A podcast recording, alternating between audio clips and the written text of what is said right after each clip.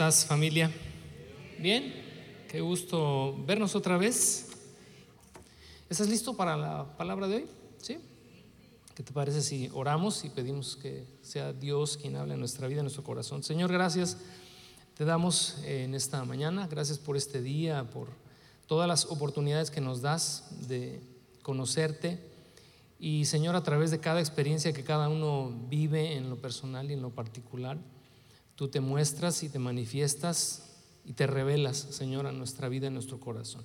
Sean tiempos agradables o no, sean tiempos favorables o viento en contra, tú siempre estás ahí, Señor. Y en cada una de esas experiencias nos enseñas, nos instruyes. Esa es la escuela, la escuela a la cual tú nos has introducido y a través de caminar y de avanzar en este viaje, aprendemos y lo que deseamos es ser cada día más, más como tú. Te pedimos nos ayudes a borrar de nosotros la imagen del viejo hombre, que sigue viciada conforme a los deseos engañosos. Por lo tanto, pedimos, Señor, que la transformación que viene por tu espíritu y de tu espíritu no se detenga. Gracias en el nombre de Jesús. Amén. Abre tu Biblia en Mateo capítulo 24, por favor.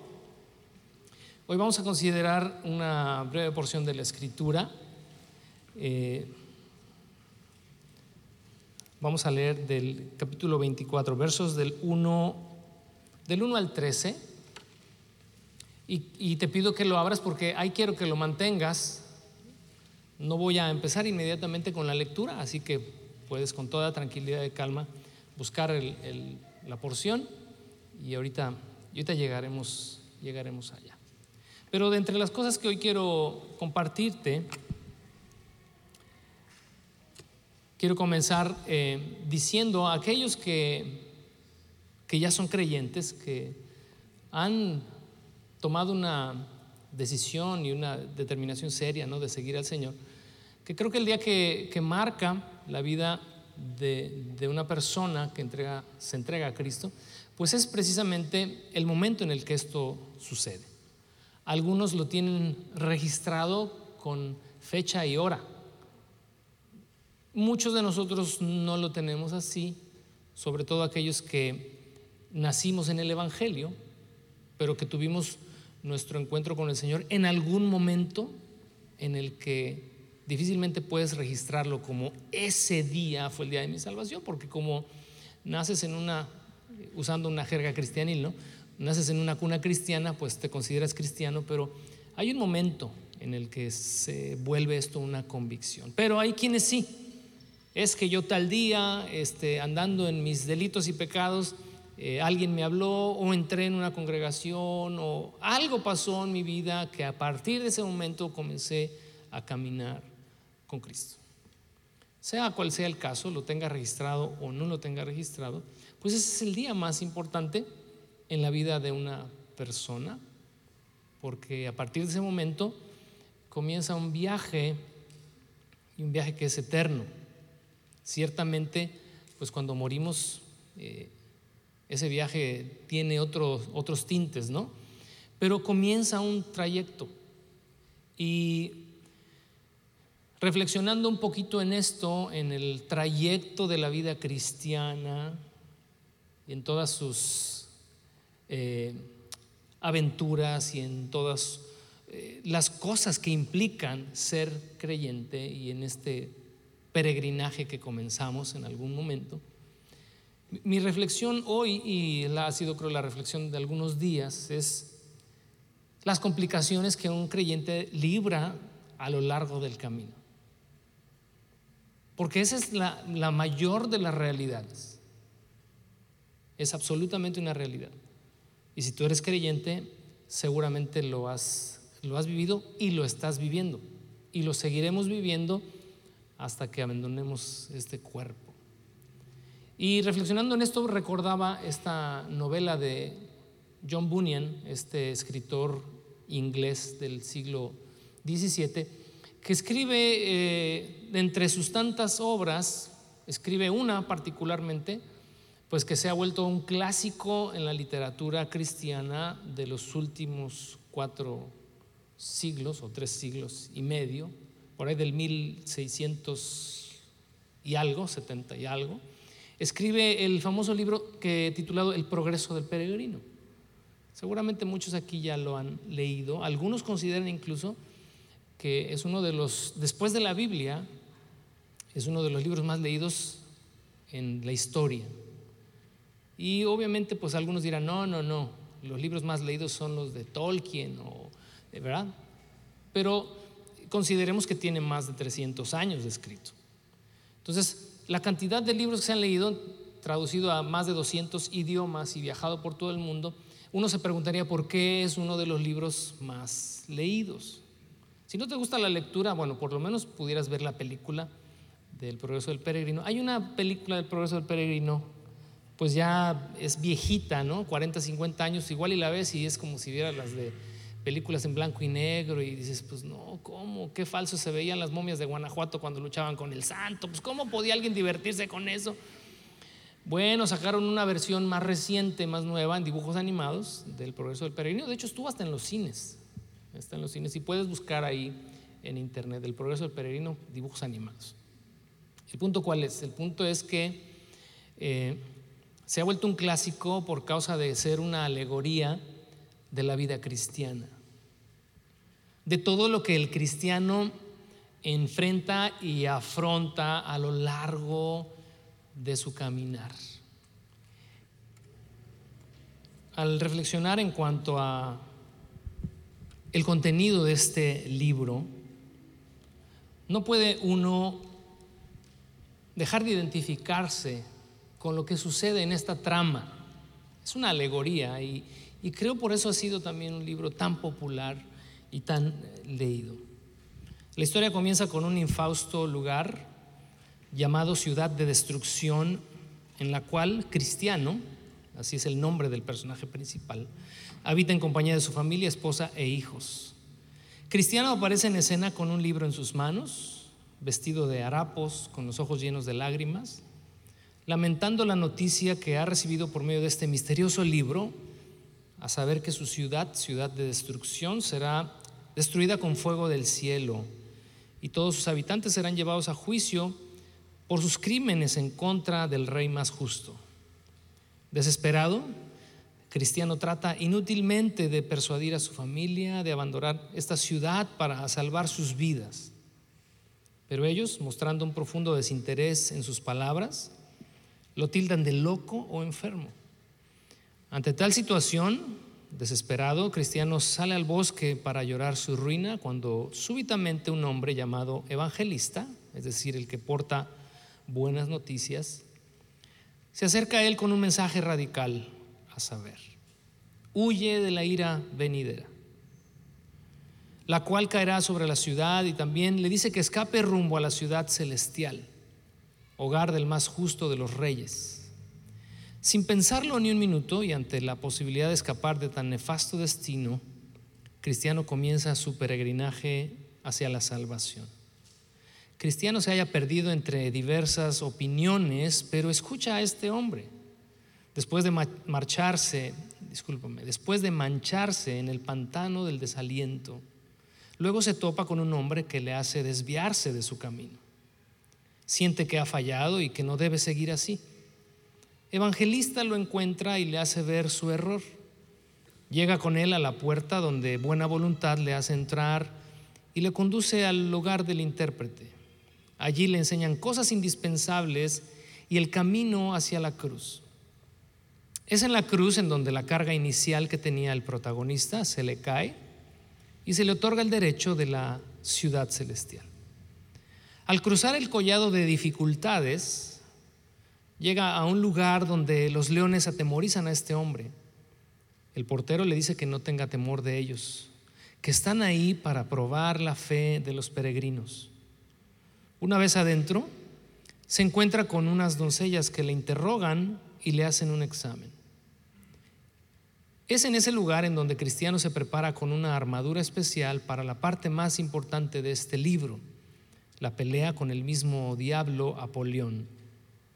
Bunyan, el autor del libro, describe de manera detallada esta lucha y cómo sale librado de ella cristiano. Al atravesar el valle de sombra de muerte, ve a lo lejos a alguien cuyo nombre es fiel. Llegan a un paraje llamado Feria de Vanidad, en el cual los habitantes encarcelan a estos peregrinos por no haber comprado nada proveniente de ese lugar. Cristiano sale del cepo, pero fiel es llevado a la hoguera. Luego conoce a alguien llamado Esperanza. Juntos caminan hasta llegar a un sitio llamado Campo de la Vereda. La negligencia les condujo cerca del castillo de las dudas y son llevados al calabozo por un gigante llamado desesperación. Escapan de ahí empleando la llave de las promesas. Arriban pronto a la tierra de Beulá y cruzan el río de la muerte que se interpone entre ellos y la ciudad celestial. Más adelante llegan hacia su destino final, la ciudad celestial. ¿Quién no se identifica con algo así? El peregrinaje del creyente a través de las vicisitudes y de las situaciones que la vida nos presenta. A lo largo de los años compruebo una y otra vez que todos vivimos momentos de dificultad, de lucha, que tienen el objetivo de apagar nuestra fe, de dejarnos tendidos a la mitad del camino.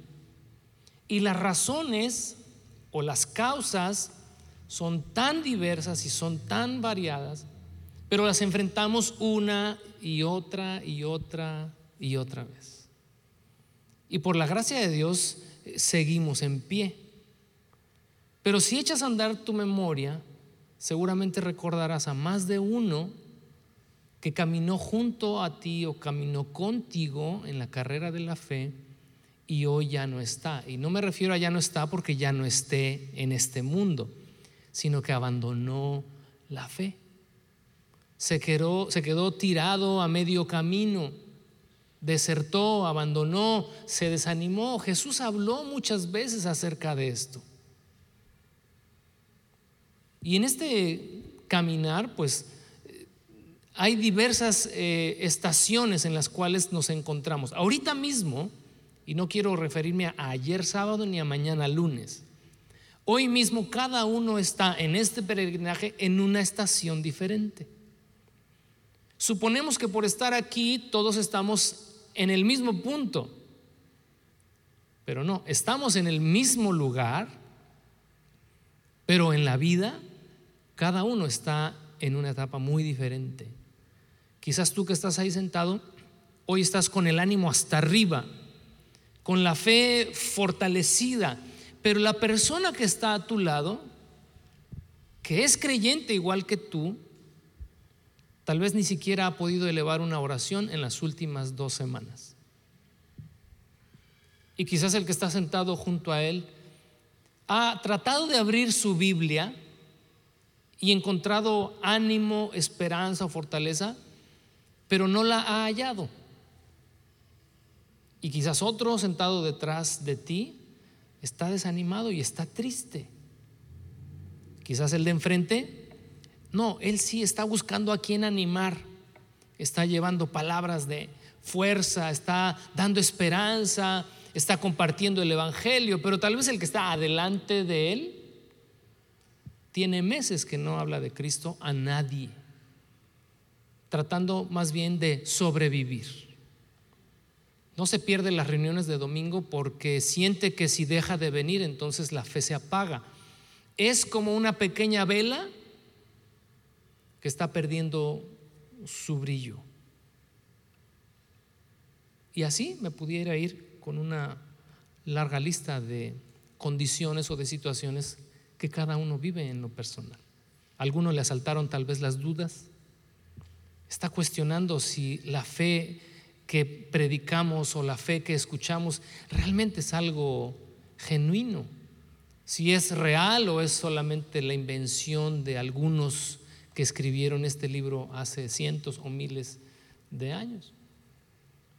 Cada etapa es muy diferente. Cada etapa es muy diferente. Hace un rato Betty nos leía una porción de la escritura y esa porción de la escritura nos anima porque escuchamos la voz de Dios diciéndonos, yo estoy ahí, contigo y estoy ahí para ti en todas las etapas que tengas que vivir a lo largo de tu peregrinaje mientras llegas a la ciudad celestial. Ahora, esta no ha sido nada más tu historia, ha sido la historia del pueblo de Dios a lo largo de los siglos. Si te asomas al libro de Éxodo, el primer viaje del pueblo de Dios, de un pueblo recién formado, es un viaje que constó de las mismas adversidades, de los mismos sentimientos, de las mismas emociones positivas y negativas que vivimos nosotros el día de hoy. Ahora sí vayamos a Mateo capítulo 24. Porque si hay algo que el Señor advirtió, y digo advirtió en este sentido de, hey, ténganlo muy en cuenta, ténganlo presente, es que este viaje sería un viaje complicado. Si estás de acuerdo con eso, nos aseguró que sería un viaje complicado. Nunca nos dijo que sería miel sobre hojuelas, ni que andaríamos sobre pétalos de rosa todo el tiempo. En Mateo capítulo 24, no, no me quiero hoy detener a dar una explicación de Mateo 24, simplemente quise tomar esta porción de la escritura para ilustrar un poquito esto que hoy, que hoy te estoy diciendo. Los discípulos le hacen una pregunta al Señor y está ahí en los primeros versículos de este pasaje. Dice, cuando Jesús salía del terreno del templo, sus discípulos eh, le señalaron los diversos edificios del templo. Pero él les respondió, ven todos esos edificios, les digo la verdad, serán demolidos por completo. No quedará ni una sola piedra sobre otra. Más tarde, Jesús se sentó en el monte de los olivos. Sus discípulos se le acercaron en privado y le dijeron, dinos cuándo sucederá todo esto. ¿Qué señal marcará tu regreso y el fin del mundo. Jesús les dijo. Yo quiero que observen a partir del verso 4, cuando se repite mucho, muchos, muchas. No dejen que nadie los engañe, porque muchos vendrán en mi nombre y afirmarán, yo soy el Mesías, y engañarán a muchos. Oirán de guerras y de amenazas de guerra, pero no se dejen llevar por el pánico es verdad, esas cosas deben suceder, pero el fin no vendrá inmediatamente después. Una nación entrará en guerra con otra y un reino con otro reino. Habrá hambres y terremotos en muchas partes del mundo. Sin embargo, todo eso es solo el comienzo de los dolores del parto. Luego vendrán más. Entonces los arrestarán, los perseguirán y los matarán en todo el mundo los odiarán por ser mis seguidores. Verso 10. Muchos se apartarán de mí. Se traicionarán unos a otros y se odiarán. Aparecerán muchos falsos profetas y engañarán a mucha gente. Abundará el pecado por todas partes y el amor de muchos se enfriará. Hagamos ahí una pausa y dejemos el verso 13 para más adelante. La pregunta de los discípulos apuntaba hacia, dinos, ¿cuándo sucederán estas cosas? ¿Cuándo es el fin de los tiempos? ¿Cuándo se cumplirán todas las promesas? Y curiosamente Jesús, antes de señalar cuál es aquel día o cuál es el final del trayecto, nos habla del trayecto. Y comienza a decirles a los discípulos y por ende se lo dice a la iglesia de todos los tiempos y de todas las edades, que el trayecto para llegar a la meta será un trayecto accidentado. Será un trayecto que nos presentará todo tipo de dificultades. Ahora, no estoy hablando hoy porque creo que no, no, no viene al caso, como se los dije hace algunas semanas, hablar de, de, de, estos contratiempos que la iglesia ha presentado en algunas etapas de su historia, que son por causa propiamente de su fe. Es decir, la persecución que se da, o el desprecio que se da, o el odio que se da hacia aquellos que profesan la fe en Cristo. No es el caso porque, porque no vivimos nosotros en una sociedad así.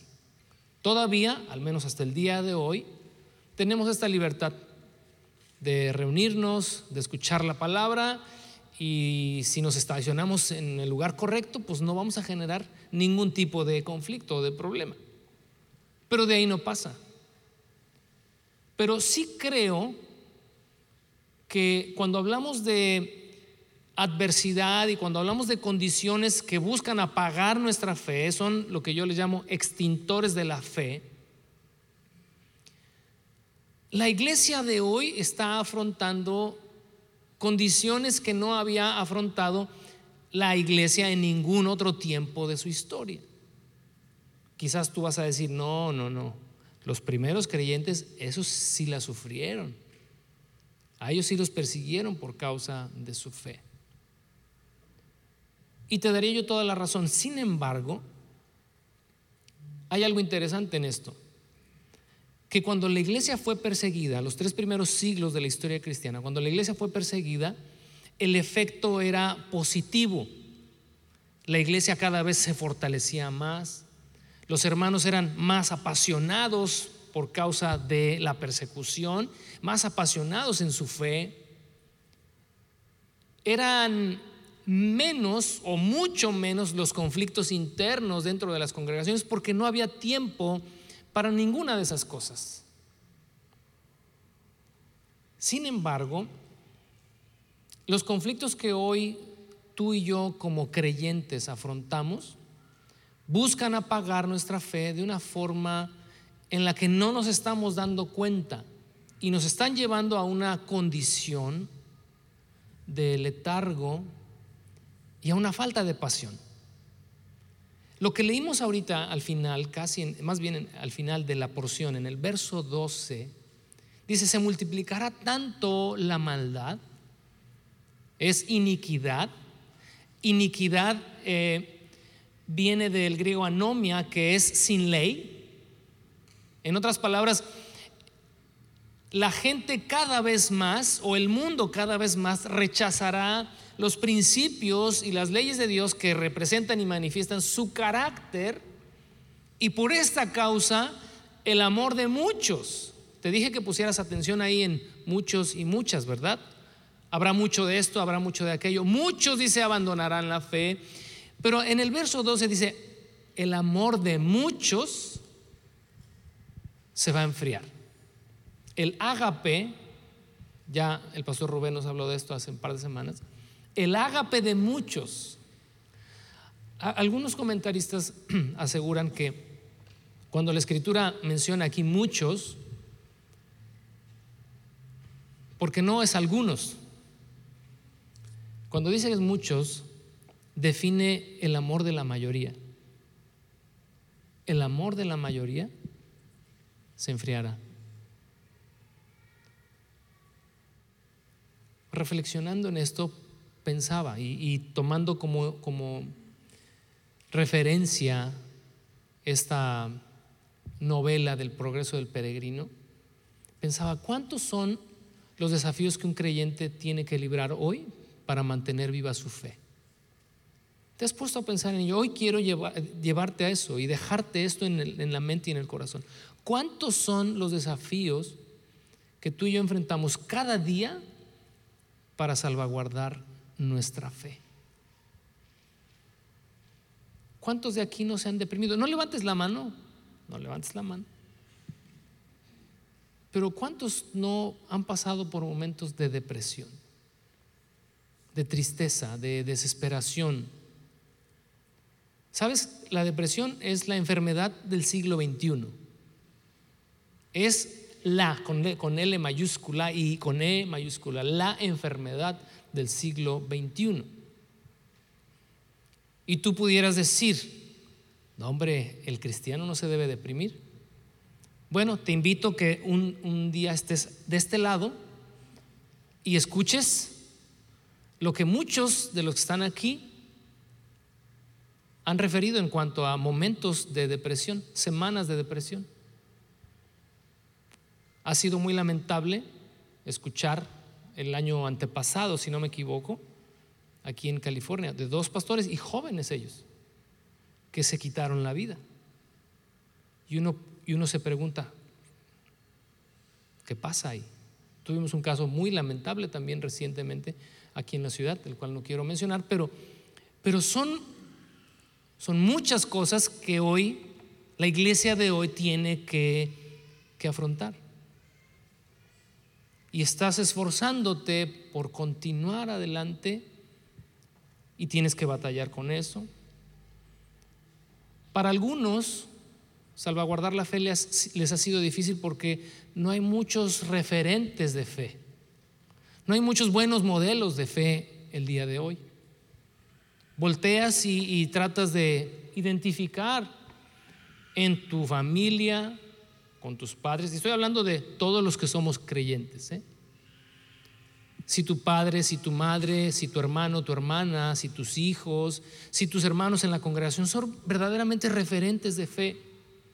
Son hombres y mujeres que manifiestan a Cristo y dices, wow, o sea, si hay esperanza, si se puede. Si es cierto, porque lo veo de esa transformación y de esa vida nueva de la que me hablan, la estoy viendo. Eso es todo un reto, ¿sabes? Y no me estoy refiriendo al reto de ser nosotros un referente, el reto de encontrar un buen referente de fe hoy. Es, se vuelve como una aguja en un pajar. Y eso es un desafío. Y eso puede ser un extintor de la fe. Eso puede llevarte al desánimo y, y, mandarte a la lona o dejarte simplemente en este caminar haciendo una pausa y decir, pues yo veo el cristianismo un poquito a la distancia. El materialismo, ese es otro extintor de la fe. Y sabes qué, ese lo padecemos la mayoría. No importa si tienes dinero o no en la cuenta de banco.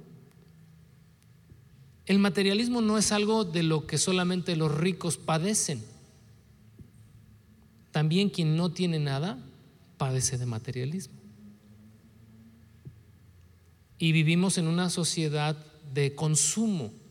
Y una sociedad de consumo generalmente es una, una sociedad insatisfecha. Y siempre querremos un poquito más. Y siempre buscaremos un poquito más. Y siempre avanzaremos un poquito más. Y eso es un gran obstáculo para la fe también. Yo consideraría el materialismo como la religión del siglo XXI. Es la religión del siglo XXI. Hace 18 años, si no me equivoco, sí, 18, 19 años, Vero y yo hicimos un viaje a, a Madrid y a un pueblito que está cerca de Madrid porque pensábamos mudarnos para Aranjuez, se llama este pueblo. Y en este viaje que hicimos como exploratorio, conocimos a algunas personas allá y contacté a un amigo que tengo allá, que es director de una editorial. Y vieras cómo me nutrió el poder interactuar con algunas personas, incluso con, con un sacerdote que conocí en el tren, de un trayecto de una ciudad a otra. Y llegábamos a la conclusión, de que, y te estoy hablando de hace casi dos décadas, decían, en Europa nuestro Dios es el, el dinero.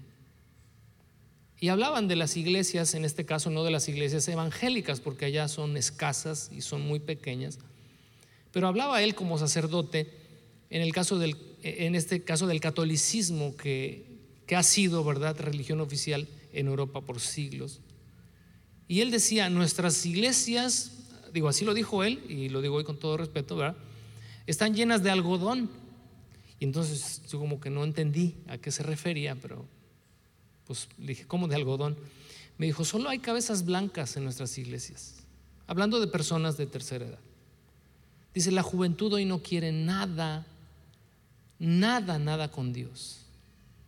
A nuestra sociedad, decía él, y él iba rumbo al Vaticano precisamente. Dice, a nuestra sociedad lo único que le importa es cuánto tienen en la bolsa.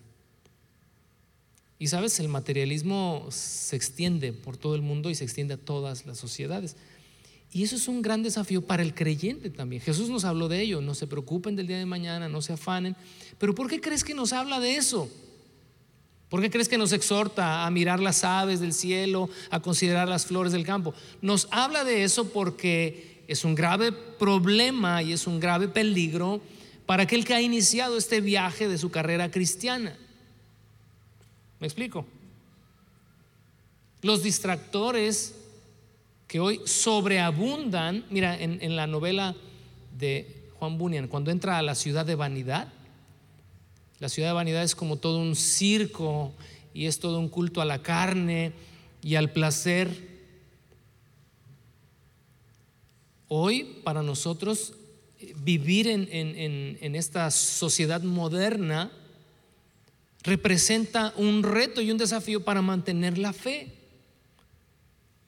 estas cosas que deberían servir para comunicarte por teléfono con otra persona en otro lugar, se ha vuelto para muchos un grave problema. Un problema serio. De hecho, ya se considera un problema hasta de salud. Ya se recomienda que niños de cierta edad no tengan un teléfono. Ya, te lo dejo de tarea, ¿no? Pero es un distractor. Atrapa, consume tiempo y no solamente consume tiempo, consume la mente, porque te absorbe en, un mundo, la tecnología nos absorbe en un mundo y, lo padecemos cualquiera, seas creyente o no lo seas, estés viajando hacia ciudad celestial o no, ya ni qué decir de lo que ni siquiera es moralmente correcto a través de estos aparatos. A eso agrégale los conflictos internos, los conflictos externos que vivimos todos los días, las cosas que pesan en tu mente, tus preocupaciones, eh, tu familia, eh, tus gastos, todo. Si has tenido fracasos, eh, personales, matrimoniales, de familia, si alguien se te murió, todo eso que es como común al ser humano, bueno, aquí hay una agravante para el creyente. Puede apagar su fe, puede ser un extintor de la fe. ¿Sabes cuál es otra? El tiempo. El tiempo no tengo tiempo, no tengo tiempo. Me gustaría ser un hombre espiritual, me gustaría ser un hombre de la palabra, me gustaría ser un hombre de oración, pero no tengo tiempo. Y yo de verdad pienso, ¿cuándo perdimos la capacidad de ser administradores de nuestro tiempo? Ahora el tiempo nos administra a nosotros. Cada vez que yo veo una escena en televisión o en internet de un pueblo, no sabes cómo suspiro. Y, es en serio. Suspiro por la vida en, el pueblo. Hace un par de años conocí, bueno, no conocí por primera vez, pero había ido de niño, entonces prácticamente como si lo hubiera conocido. Conocí el pueblo de mi mamá. Es un pueblo allá, como decía Jaimito el Cardero, Tangamandapio. ¿no? De Taxco Guerrero todavía tienes que ir por la sierra un poquito y llegas al pueblo de mi mamá. Y esos días que estuve ahí, vi que la vida en los pueblos corre diferente. Corre, el tiempo corre distinto. Pero la mayoría de los habitantes de un país han elegido o hemos elegido o simplemente nacimos en ciudades ciudades que nos consumen, ciudades que nos estresan, ciudades en las que tenemos que trabajar para adquirir cosas que Tal vez si viviéramos en un pueblo nos daríamos cuenta que no necesitamos. Si vivieras en el pueblo, tal vez con, con dos, tres garritas a la semana, con eso alarmas. Tal vez te irías a lavar, como antiguamente se decía, al río. Tal vez irías al mercadito a comprar tus verduritas, tu carne, tu pollo, como se hacía antes en los pueblos. No quiero hoy hablarte de que vayamos a vivir al pueblo. Te estoy hablando del problema que tenemos nosotros viviendo en las ciudades y cómo eso afecta tu fe. Porque al vivir en estas selvas, porque honestamente las ciudades son como una selva, no tenemos tiempo de nada, o casi nada, o no tenemos tiempo para dedicar precisamente eso, tiempo a lo que es verdaderamente importante, trascendente. Y eso puede ser un extintor de la fe. Y mira, ahí con esto, ahí, le paro, ¿no? Porque si no, aquí vamos a salir deprimidos. Oye, el pastor es bueno para deprimir a la iglesia, ¿no? Pero yo quiero que te lleves esto para reflexionar reflexionar, reflexionar qué momento estoy viviendo de mi vida de fe, qué es lo que está apagando mi fe, qué es lo que me está desanimando o qué es lo que simplemente no me deja crecer. Porque no se trata de sobrevivir la fe, se trata de vivir la fe. De las cosas que más eh, creo que me espantan de lo que Jesús refirió en, en estos 12 versículos que acabamos de leer de Mateo 24, guerras, etcétera, etcétera. Todo esto generaría desesperanza. La desesperanza puede llegar también a tu corazón, a tu vida, a la vida de tus hijos. Mira, quizás los que estamos aquí, adultos la mayoría, podemos todavía sortear muchas situaciones de la vida porque ya no estamos tan verdes. Ya hemos vivido un poquito, ya la vida nos pateó de vez en cuando y entonces ya estamos un poquito más acostumbrados a los trancazos. Pero sabes que nuestros muchachos que están allá arriba, nuestros niños que están acá arriba o en estos salones de acá, afrontan los mismos conflictos y los mismos desafíos que te acabo de mencionar los mismos. El mundo que tú y yo vivimos siendo niños hace 40 años, 50 años, no es el mismo mundo de hoy. Y ellos tienen que afrontar las mismas cosas que tú y yo hoy medio podemos sortear, pero que para ellos son extintores de la fe. Ellos salen a las escuelas, a las universidades, a las preparatorias, y es literalmente, hablando en términos de fe, entran a la selva, como si fueran, uso una analogía, entran a la selva cuando en realidad son animalitos domésticos. Y tienen que afrontar los argumentos, las filosofías, las ideologías que son comunes y que son favorables para la gran mayoría de sus compañeros. Pero para ellos no lo son. No lo son porque tú le estás enseñando que no es correcto. Pero no, no dicen que no porque tal vez tengan una plena convicción. Dicen que no porque han escuchado instrucción de tu parte. Pero están en esa selva. Yo observo a muchos de nuestros muchachos cuando están aquí. La mayoría de ustedes, tal vez en el tiempo de adoración, entregan, se entregan con conciencia de lo que hacen. Y veo a nuestros muchachos, no todos, pero a veces los observo sin querer, que están en realidad como espectadores. Su fe apenas está tratando de afianzarse en ellos. Tú que tienes hijos adolescentes, jóvenes ya, digo, los niños todavía los traes, los subes, todavía les enseñas acerca de la fe y ellos responden, ¿verdad? Porque son niños. Pero ya cuando están acá en este salón, empiezan, a conflictuarse porque, porque están tratando de definir si lo que van a creer o lo que creen lo van a hacer por convicción o porque tú se los enseñaste. Y van a poner en tela de juicio lo que tú les estás o les has dicho. Y ahora ya siendo adolescentes te van a empezar a analizar, a ver si hay congruencia entre lo que eres y lo que dices. Y la cosa se pone más complicada. Ese es el mundo que estamos viviendo hoy. Y espérate 10 años más. Espérate 20 años más.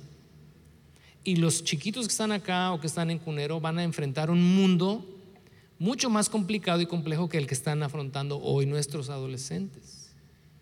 ¿Sí me explico? Hemos iniciado un viaje y no es un viaje sencillo. Por eso en el verso 12, cuando Jesús dijo, por haberse multiplicado la iniquidad, esta, este rechazo del mundo por la ley de Dios o los principios y los valores de Dios, el amor de muchos se va a enfriar. Y eso espanta. A mí me espanta.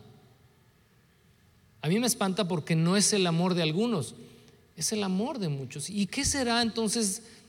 ¿Qué será de nosotros como creyentes sin amor? ¿Sabes qué, qué, implicaría dentro de todo lo que pudiera implicar? ¿Qué implicaría para mí una comunidad sin amor? Es una comunidad sin pasión. Una comunidad sin pasión va a generar en algún momento una religión. Y ahí se acabó el cuento. Cuando el cristianismo o tu cristianismo pase a ser una religión más. El acomodarnos, el simplemente acostumbrarnos a que venimos los domingos, escuchamos eh, el sermón, pasamos un buen tiempo conociéndonos, viéndonos, y no va más allá. En tu casa tenemos unas fieras, son unos gatitos así, pero son unas fieras. Cuando llegaron, llegaron delgados. Y hoy los veo, digo, bueno, ¿estos qué? ¿Cuándo van a dejar de engordar? Pero me asomo a ver los gatos callejeros y siguen delgados.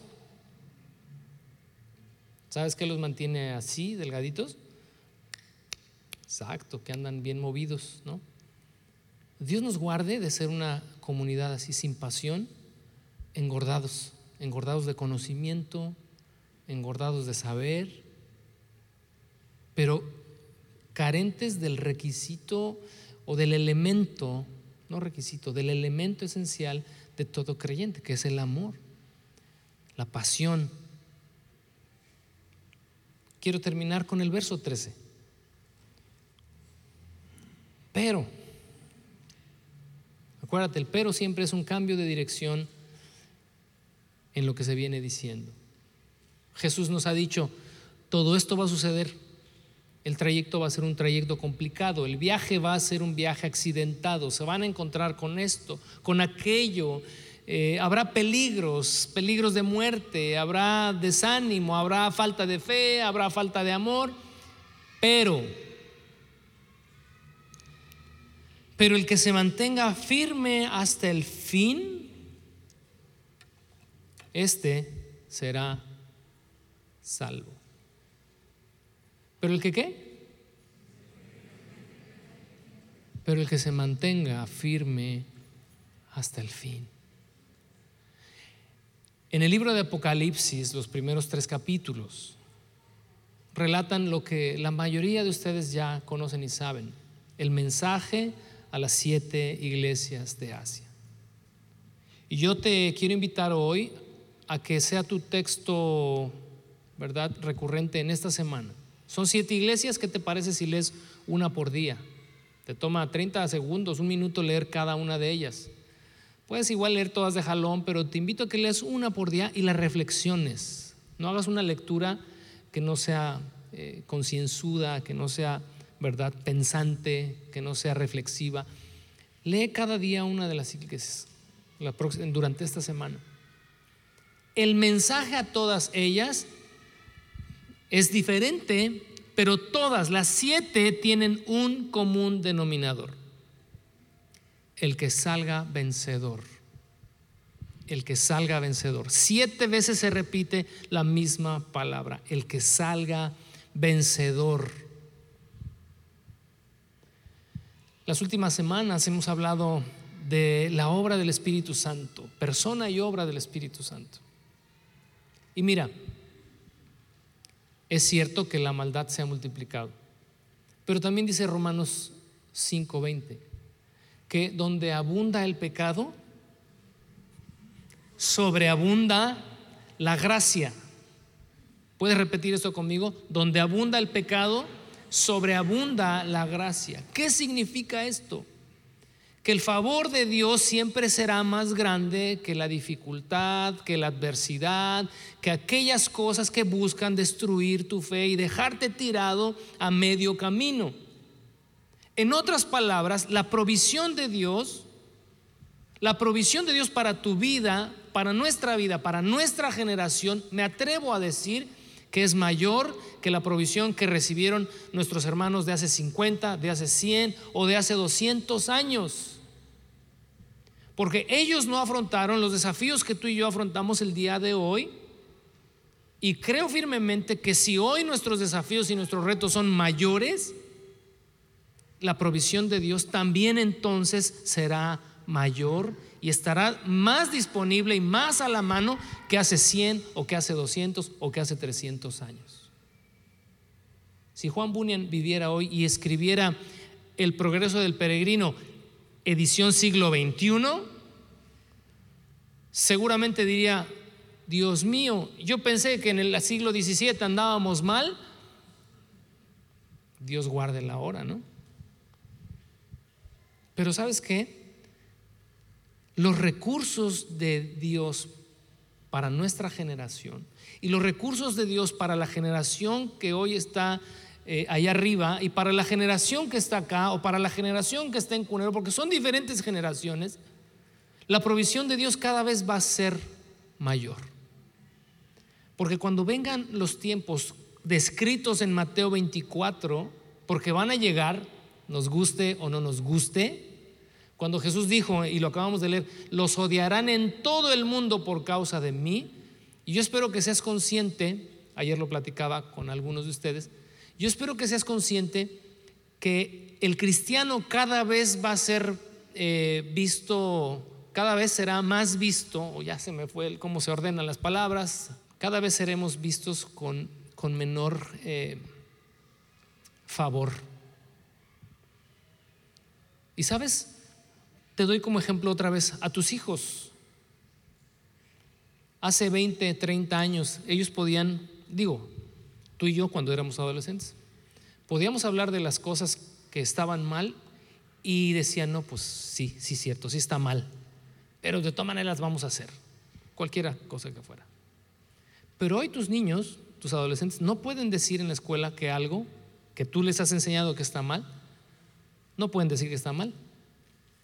Ya tienen prohibido decir que tal o cual cosa está mal.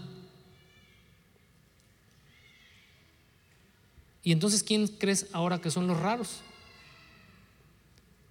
Tus hijos son raritos, en el buen sentido.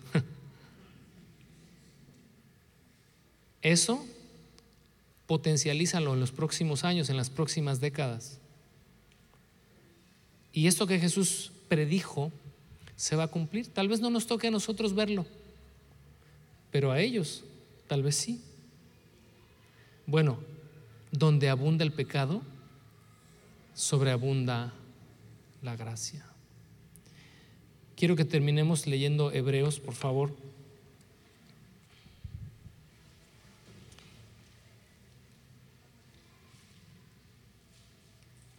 Capítulo 10, verso 39.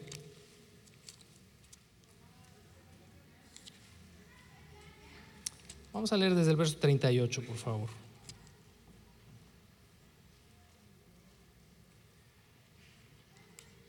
Vamos a leer desde el verso 35, porque ustedes lo pidieron.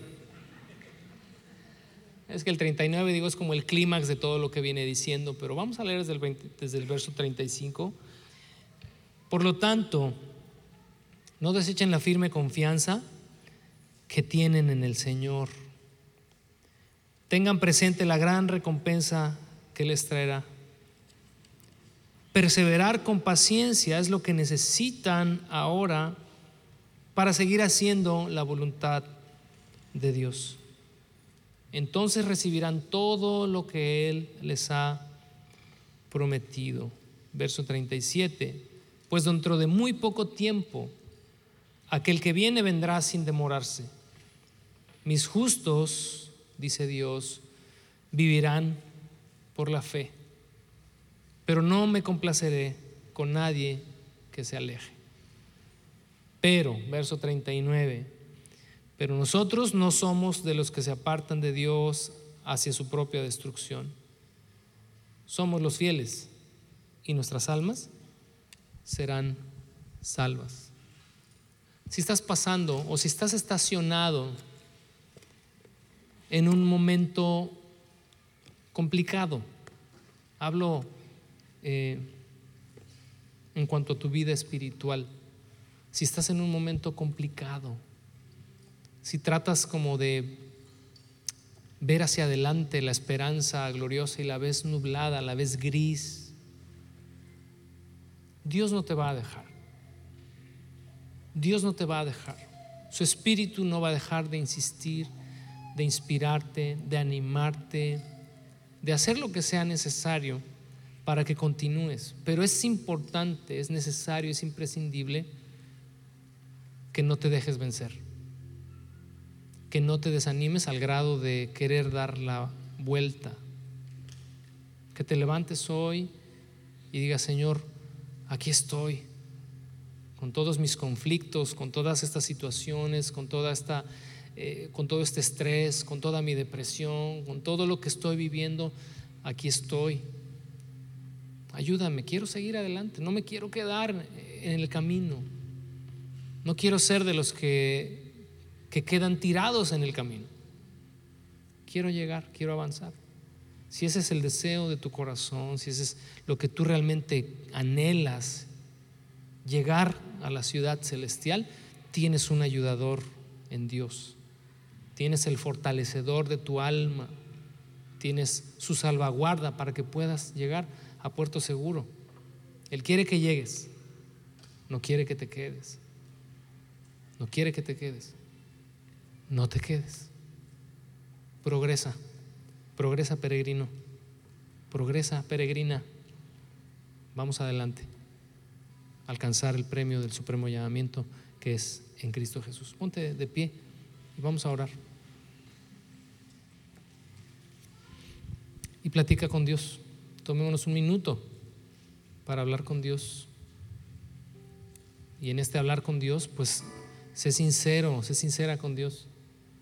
No hay nada que tú le digas a Dios que lo vaya a sorprender y que Él te diga, ay, no me digas, tú no sabía que estabas en esta condición o en esta situación.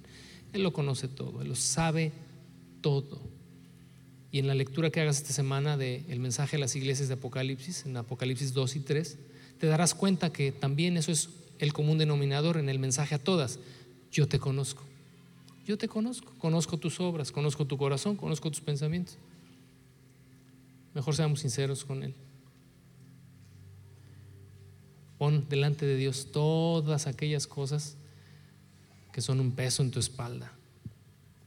Y deja que el reposo de Dios y el aliento de su espíritu te fortalezcan, te alimenten, te nutran y te permitan seguir adelante.